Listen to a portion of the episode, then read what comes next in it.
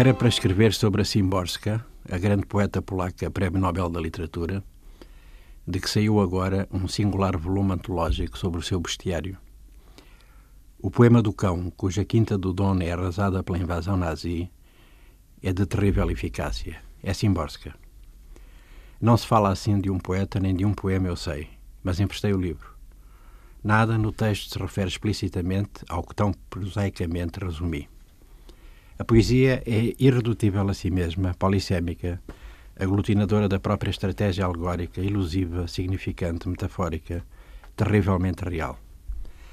Abstenho-me, também por enquanto, de discorrer, inevitavelmente canhestro, sobre a última tradução para português de um autor sempre desafiante, Anselmo Jasp, de seu nome.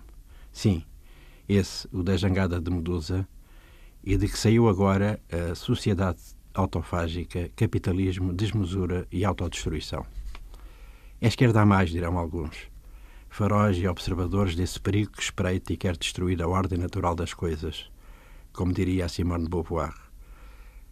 Teorizador da crítica do valor, essa abencerragem marxizante, especialista em Guy Debord e desta sociedade do espetáculo que nos assola, Jasp vai à escola de Frankfurt, pega nas pontas da dialética do iluminismo de Adorno e Horkheimer e avança com atrevimento e desaforo para a crítica global da sociedade contemporânea. Um desaforo mesmo.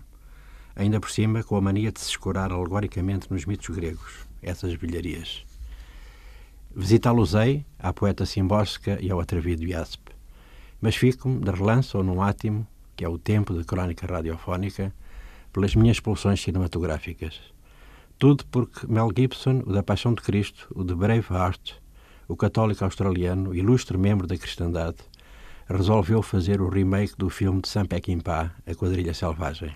Ah, Ganda Sam, cujo santo graal era o bourbon, a violência, os cowboys, essa desmontagem da épica da Nova Fronteira, o oeste americano, de Guns in the Afternoon e da balada de Cable Hog, filme nostálgico, este último na transição do cavalo e cavaleiro, variações de Quixote, Sancho e Moinhos de Vento, para o T da Ford, alguros num poerente vilarejo, ainda com salões, pensava o Sam que seriam os últimos, mas é ler ou ver as notícias quase diárias do exercício de tiro aos corpos na sociedade americana para perceber que não.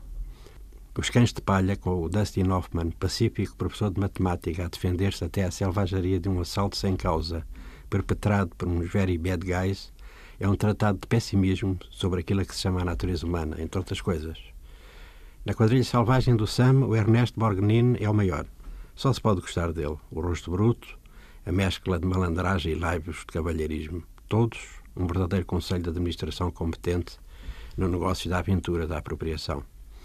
A gangue selvática atual, a que chamamos elite política, não a toda, obviamente, que isso era cair em relativismos e populismos baratos, essa é que assusta chega com o voto democrático, corrompe tratados, é desordeira, no já não muito recomendável salão de algum direito internacional, tem o coldre na boca, a rapacidade, a demagogia, com isso jogando um póquer de cartas viciadas.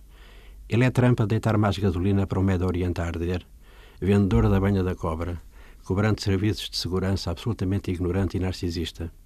A normalizar-se, que é o que mete dó.